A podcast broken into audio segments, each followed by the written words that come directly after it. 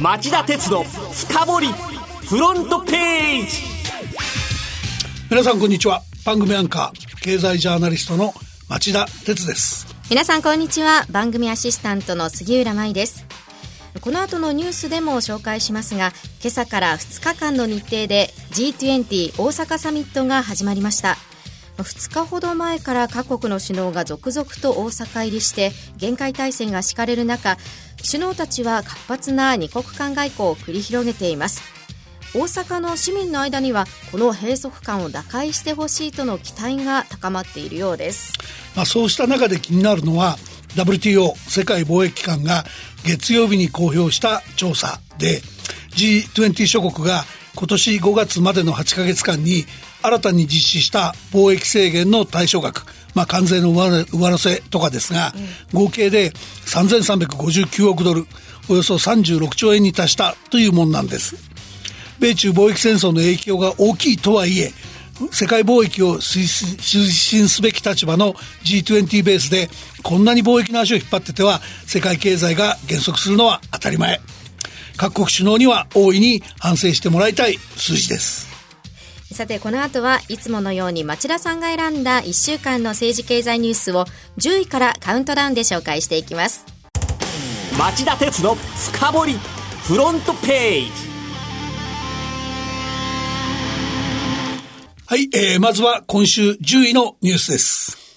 ゴーン氏の報酬隠しで日産に最低24億円の課徴金。証券監視委員会が金融庁への勧告を検討新聞各紙は水曜日産自動車前会長のカルロス・ゴーン被告が役員報酬を過少申告したとして金融商品取引法違反の罪で起訴された事件で証券取引等監視委員会が法人としての日産に課徴金処分を課すよう金融庁に勧告する方針を固めたと報じました。課徴金額は少なくとも24億円に上る見通しです。監視委員会は東京地検に対し、2011年3月期から8年分の有価証券報告書に、ゴーン被告の役員報酬を合計で91億円過少に記載したと日産を告発。これを受けて特捜部が起訴した経緯があります。で、当の日産も5月、有価証券報告書に記載した役員報酬額を虚偽だったと訂正しています。会社の犯罪、ゴーン逮捕というシナリオの中でしかえー、経営体制を刷新できなかった西川社長に続投し、会社の再建を担う資格はないはずですが、結果的にルノーに守られて、事態は逆の方向に向かっているようです。第9位のニュースはこれです。三菱重工、ボンバルディアの小型機事業を買収。三菱重工業は火曜、カナダの航空機大手ボンバルディアから小型機 CRJ 事業を買収することで合意したと発表しました。5億5000万ドルおよそ590億円で事業を取得するほか2億ドルの債務も引き受けるとしています。ボンバルディアは今後民間旅客機事業から撤退しビジネスジェットや鉄道事業に経営資源を集中するということです。三菱重工は保守や顧客サポート販売 CRJ の型式証明などを継承する。では、8位のニュースは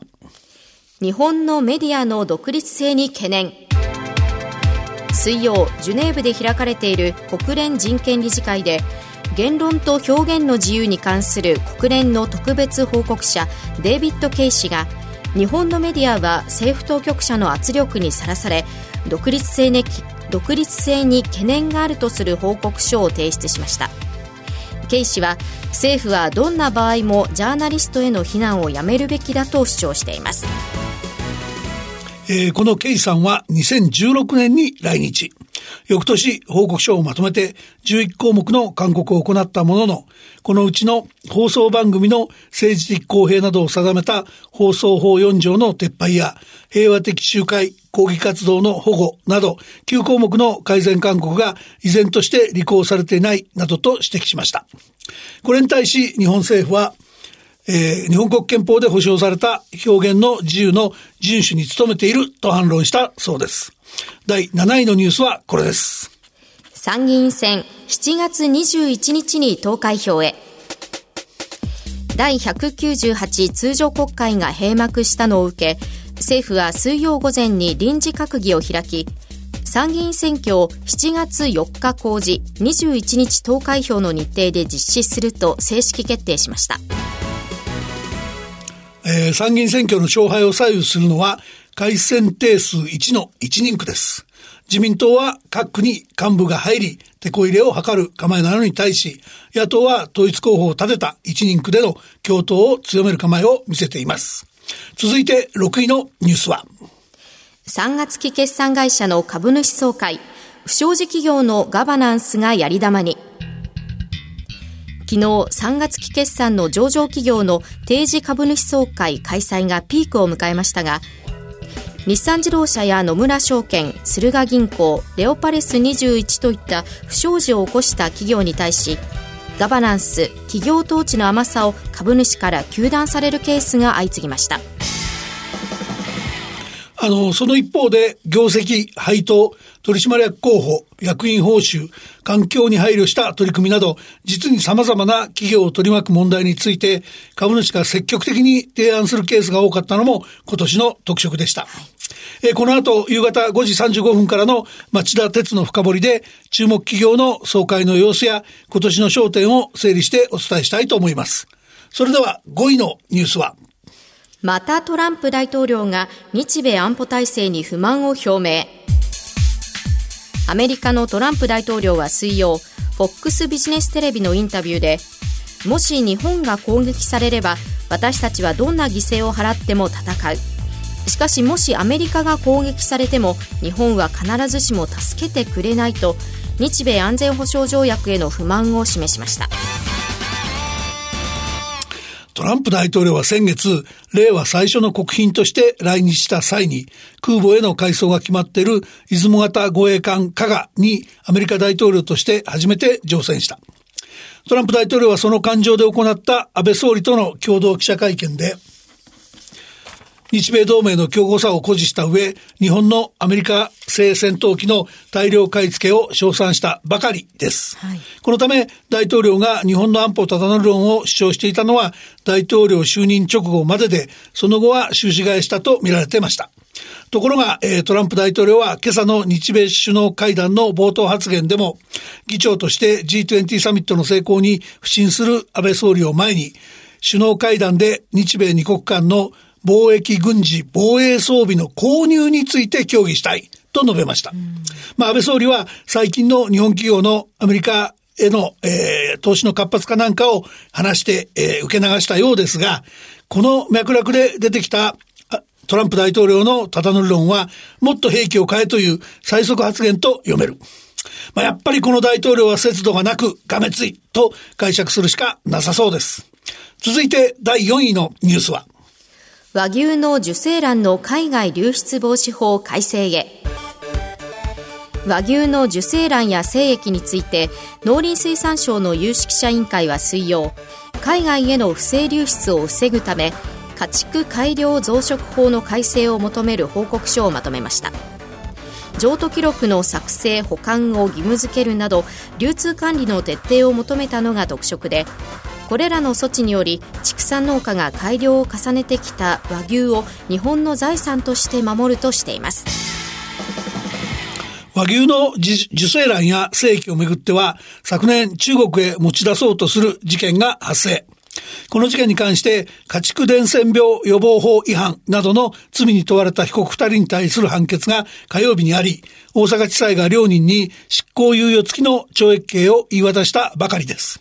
しかしこれはいわば別件逮捕の類です。和牛は海外でも評価が高まっており、受精卵などが不正に持ち出されて飼育されるのを防ぐ直接的な法の整備が必要で、農水省は早ければこの秋の臨時国会に改正法案を提出する方針と言います。まずは10位から4位までのニュースをお送りしました。町田鉄の深掘りフロントページはい、えー、第3位のニュースはこれです。日本株の外国人保有比率が3年ぶりに低下。東京証券取引所の株式分布状況調査によりますと、アベノミクス相場を支えてきた外国人の日本株の金額ベースでの保有比率の上昇が止まり今年3月末時点でおよそ29.1%と1年前に比べて1.2ポイント低下しました保有比率の低下は3年ぶりで2012年度以来の6年ぶりの低水準に落ち込みました日本企業の業績や企業統治の改善期待を背景に外国人投資家は存在感を増していましたが頭打ち感が鮮明になった格好ですこの驚きのニュースもう少し詳しく教えてください。はい、えー、外国人は2018年度を通じて日本株を5.6兆円売り越しました。この売り越し額は平成の30年間で最も大きな規模です。米中貿易摩擦や景気の先行きを懸念する向きが多かったんではないかと見られています。で業種別では全33業種のうち25業種で外国人の保有比率が減少しました。減少が目立ったのは5.5ポイント減の金属製品や3.4ポイント減の情報通信業。逆に医薬品は医薬品や精密機器はそれぞれ5.9ポイント、2.3ポイント上昇しました。一方、昨年度の 失礼、個人株の支率は17.2%と前年度比で0.2ポイントの上昇。増加は3年ぶりで、好意的に見れば NISA、少額投資非課税制度を通じ、個人投資家の裾野が広がったものと見られます。しかしそれでも、相場が節目に来たっていうサインかもしれず、無関心ではいられない数字かと思います。では、2位のニュースはこれです。今朝の G20 開幕に合わせて各国の首脳が続々来日。安倍総理は中国国家主席、アメリカ大統領と相次ぎ会談。G20 大阪サミットの今日の開幕に合わせて続々と各国の首脳が来日。安倍総理は中国の習近平国家主席やアメリカのトランプ大統領との首脳会談に臨みました。このうち習主席とは昨日大阪市内のホテルでおよそ1時間会談し総理が来年春に国賓として再来日するよう習主席に要請して快諾を得たほか習主席からは先の中朝首脳会談で日朝関係に関する日本の立場を北朝鮮の金正恩委員長に伝えたと説明がありました。加えて日本人拉致問題を含めた日朝関係の改善に強い支持を表明したということです。この日中首脳会談を町田さんはどう見ていますか？あの、米中貿易戦争の深刻化が2012年の尖閣諸島国有化以来冷え込ませていた日中関係、日中関係を改善するのに寄与している。まあ、つかの間の蜜月を演出しているということだと思います。で、アメリカのトランプ大統領は明日予定している米中首脳会談で貿易問題に合意でき合意できなかった場合、中国に第4弾の追加関税を課すと改めて表明しているほか、保護貿易主義、アメリカ第一主義を崩す構えがなく、G20 の成功へ向けて、ちょっと厄介な存在になってます。まあ、トランプ大統領の姿勢は相変わらず強硬のようですが、アメリカ国内の動きはどうなっていますか？あの、米中貿易戦争についてなんですが、はい、直近もアメリカの物流大手フェデックスが月曜日、我が社は1日におよそ1500万個もの貨物を扱う物流企業にもかかわらず、アメリカ政府の輸出規制に対応、違反があれば1個あたり25万ドル、およそ2700万円の罰金を課せられる状況で、理不尽な負担を強いられているとして、アメリカ商務省を相手取り、えー、提訴する騒ぎがありました。それからアメリカの半導体大手マイクロンテクノロジーは火曜日の決算説明会で、サンジェイ・メロトーラ、メロトーラ CEO が、えー、輸出規制に抵触しないと判断。中国のファーウェイの精神出荷を6月半ばから一部再開したことを明らかにするっていう異変も起きてます。はい、まあ威勢がいいのはトランプ大統領とか政府関係者だけで、アメリカ企業の多くや大統領支持層の農民層も中国や日本向けの農産物輸出の減少に苦慮してます。来年は大統領選挙を控えており、トランプ大統領の選挙を睨んだ強硬策を抑えるのは容易じゃないんですが、それでも今回の G20 をなんとかトランプ大統領の方針転換のきっかけにしたいところですよね。それでは今週1位のニュースはこれです。データ分野の国力指標新 GDP の3強はアメリカ、イギリス、中国。日本はトップ10入りできず大きく出遅れ。アメリカの研究者らが提唱しているデータ分野の国力指標新 GDP データ総生産で各国のデータ国力を測ると上位3カ国はアメリカ、イギリス、中国が占め世界の変革をリードしているのに対し日本はトップ10入りを逃しており先行きの競争力確保に暗い影が差していることが分かりました。この新 GDP とはどういうものなんでしょうか、うん、あの、まず開発したのは、あの、グローバル経営論の権威として知られるアメリカのタフツ大学のバスカ・チャクラボルティ氏らのグループなんです。で、伝統的な国家の経済力を表す指標、えー、国内総生産、 Gross of Domestic Products に対し、新、新 GDP は各国のデータ経済の規模を測るもので、データ総生産、 Gross of Data Products と名付けられています。で、算出にはデータの生成量、インターネットのユーザー数、データへの接しやすさ、一人当たりのデータ消費量の4つの要素が盛り込まれており、第4次産業革命に対する競争力を示す指標としても注目されそうなんです。うん、アメリカ、イギリス、中国がトップ3になった理由は何でしょうか？トップのアメリカはデーデータ生成量がダントツで、他の3項目も高い。で、データの接しやすさの点で優れていたことから、イギリスが2位につけました。で、3位の中国は圧倒的なネットユーザー数が強みなんだと言います。